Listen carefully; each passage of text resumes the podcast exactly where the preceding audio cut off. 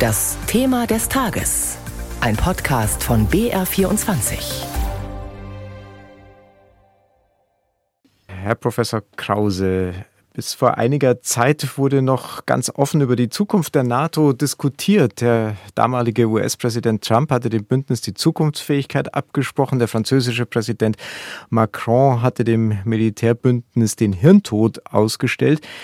Allerdings dann, kurz vor und nach dem russischen Überfall auf die Ukraine vor jetzt fast genau einem Jahr, hat sich die NATO sehr einig und geschlossen gezeigt.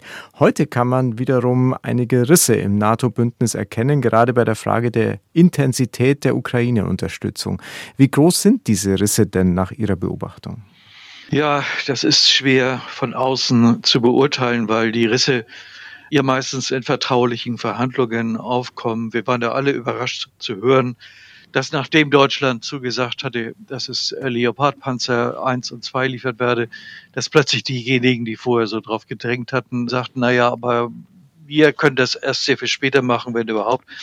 Also da zeigt sich, dass es gewisse Risse gibt. Es ist die typisches Phänomen einer Koalition von Staaten, in der es immer wieder Unterschiede gibt in der Einschätzung der Bedrohungslage oder der Risiken, die man eingehen kann. Herr Krause, was zu beobachten ist, ist auch, dass nach jeder Entscheidung über die Lieferung einer Waffengattung die kontroverse Diskussion über die nächste beginnt. Das Beispiel, das Sie schon genannt haben, ist das Ja zu Kampfpanzern. Dem schließt sich zum Beispiel von Seiten des Bundeskanzlers, aber auch des US-Präsidenten das Nein zu Kampfjets an.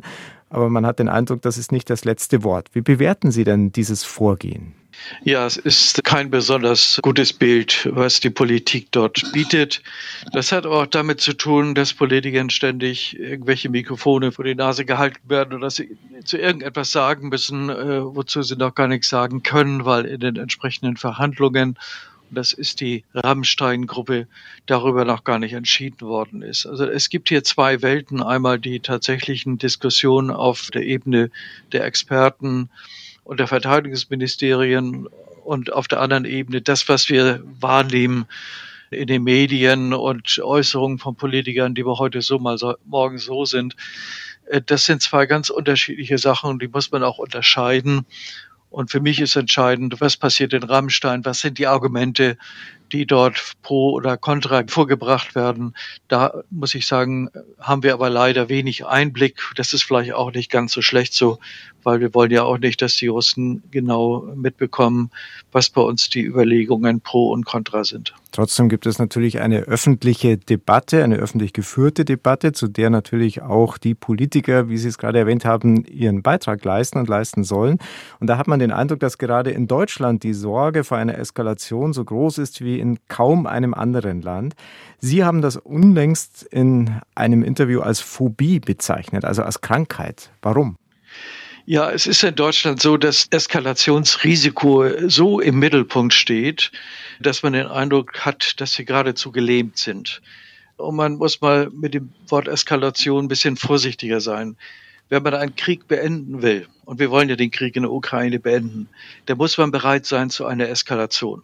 Wenn man zu einer Eskalation bereit ist, muss man aber auch die Risiken von Eskalation im Auge halten. Und ich glaube, das, das ist sozusagen ein schwieriger Abwägungsprozess. Aber grundsätzlich darf man nicht einfach vor Eskalation zurückschrecken und sagen, Eskalation ist immer falsch. Eskalation findet ja meistens in kleinen Schritten statt. Und das machen ja auch die Russen. Die haben im September, Oktober ihren Krieg gewaltig eskaliert. Und wenn nicht die NATO bereit ist, durch die schrittweise Eskalation von Waffenlieferungen dieses auszugleichen, dann gerät die Ukraine sonst in die Hinterhand und verliert möglicherweise diesen Krieg. Also wenn wir wollen, dass die Ukraine diesen Krieg gewinnt oder dass die Russen zumindest aus der Ukraine verschwinden, dann müssen wir auch zu einer Eskalation bereit sein und nicht uns vor Eskalation generell allgemein und überall, wo sie stattfindet, ängstlich zurückziehen. Sie haben schon beschrieben, dass es ja verschiedene Eskalationsstufen gibt und dieser Krieg natürlich seit einem Jahr permanent eskaliert, also immer eine Stufe weitergeht. Die größte Eskalationsgefahr sehen natürlich alle im Einsatz von Atomwaffen. Wie groß schätzen Sie diese Gefahr ein? Ich schätze sie nicht sehr groß ein, weil in dem Augenblick, wo Russland äh, Kernwaffen einsetzen würde, würde es entweder aufs Ganze gehen und ich weiß nicht, wohin das hinführen sollte, selbst bei einer, einer freundlichen Sichtweise der russischen Ziele.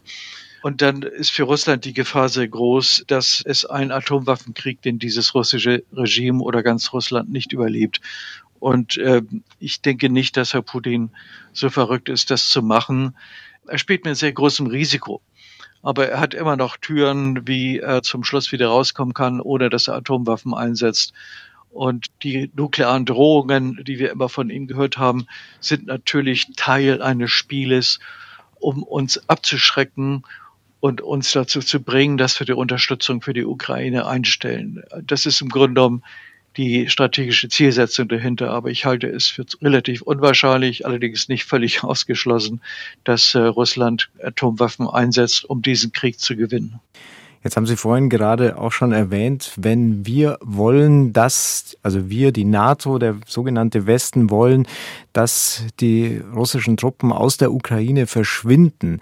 Das ist ja das Kriegsziel, das die Ukraine für sich benannt hat. Aber das sehen im Westen nicht alle so. Also da sind, gibt es ja unterschiedliche Meinungen. Also gerade die baltischen Staaten oder Polen oder auch Großbritannien unterstützen die Ukraine in diesem Ziel ein Stück weit. Aber andere wie die USA, Deutschland und Frankreich sind da sehr viel zurückhaltender. Wie bewerten Sie das denn strategisch und politisch? Ja, das Thema wird derzeit ausgeklammert, weil die Ukraine ja noch lange nicht so weit ist, dass sie in der Lage ist, die Grenzen vom 24. Februar 2022 wiederherzustellen. Sobald sie so weit ist und sobald sie in der Lage wäre, auch die Krim zum Beispiel zu erobern oder die östlichen Gebiete im Donbass, dann bin ich sicher, brechen innerhalb der westlichen Gemeinschaft doch unterschiedliche Bewertungen auf, ob das wirklich sinnvoll ist und ob man damit nicht zu große Risiken eingeht. Also ich bin mir ziemlich sicher, dass die amerikanische Regierung dann eher die ukrainische Regierung anhalten wird, nicht weiterzumachen. Aber das ist eine Vermutung von mir. Und äh, wenn dieses Ziel vorgebracht wird, dann steht natürlich auch die westliche Gemeinschaft in der Pflicht zu sagen, wie sie die Wiederherstellung des alten territorialen Status quo durch diplomatische Mittel erreichen will. Warum denken Sie, dass die USA hier quasi einen, ein Stoppschild einfügen würden? Weil Russland natürlich diese Gebiete als Russland ansieht, also als Territorium Russlands ansieht und dann befürchtet wird, dass eine höhere Eskalation einsetzt, möglicherweise bis hin zum Einsatz von taktischen Kernwaffen. Ich halte das für nicht realistisch, aber man muss sehen, dass es dieses Argument gibt und es in der amerikanischen Administration viele gibt, die dieses Argument vertreten. Das ist meines Erachtens der Hintergrund. Man will Russland nicht zu sehr dann in die Ecke treiben und wie gesagt, das sind jetzt Vermutungen, die ich anstelle, die durch manche Informationen gestützt werden, die ich habe. Aber soweit sind wir noch nicht und das wird sich erst dann zeigen, wenn die Ukrainer sozusagen die Grenzen vom letzten Jahr erreicht haben. Ob das überhaupt möglich ist, wissen wir alle nicht oder ob es nicht irgendwann mal einen faktischen Waffenstillstand gibt. Das kann auch sein. Wie weit sind wir denn im Moment, Herr Professor Krause, von Verhandlungen und diplomatischem Austausch überhaupt entfernt? Wir sind sehr weit entfernt und vor allen Dingen die Annexion der vier ukrainischen Provinzen durch das russische Parlament hat uns im Grunde genommen weit weggebracht von einer Verhandlungslösung. Denn die russische Verfassung sieht es vor, dass kein russisches Verfassungsorgan heiliges russisches Territorium aufgeben darf. Also damit hat im Grunde genommen Putin und die, das russische Parlament jeglicher Verhandlungslösung eine Absage erteilt. Russland ist im Augenblick nur dann bereit zu Verhandlungen, wenn die Ukraine das akzeptiert als äh, Ausgangsbasis. Und das ist natürlich für die Ukraine nicht akzeptabel sagt Professor Joachim Krause. Er ist Direktor des Instituts für Sicherheitspolitik an der Universität Kiel im Interview der Woche hier auf BR24. Herr Professor Krause, vielen herzlichen Dank für Ihre Zeit und für dieses Gespräch. Dankeschön. Ja, gern geschehen. Grüß Gott.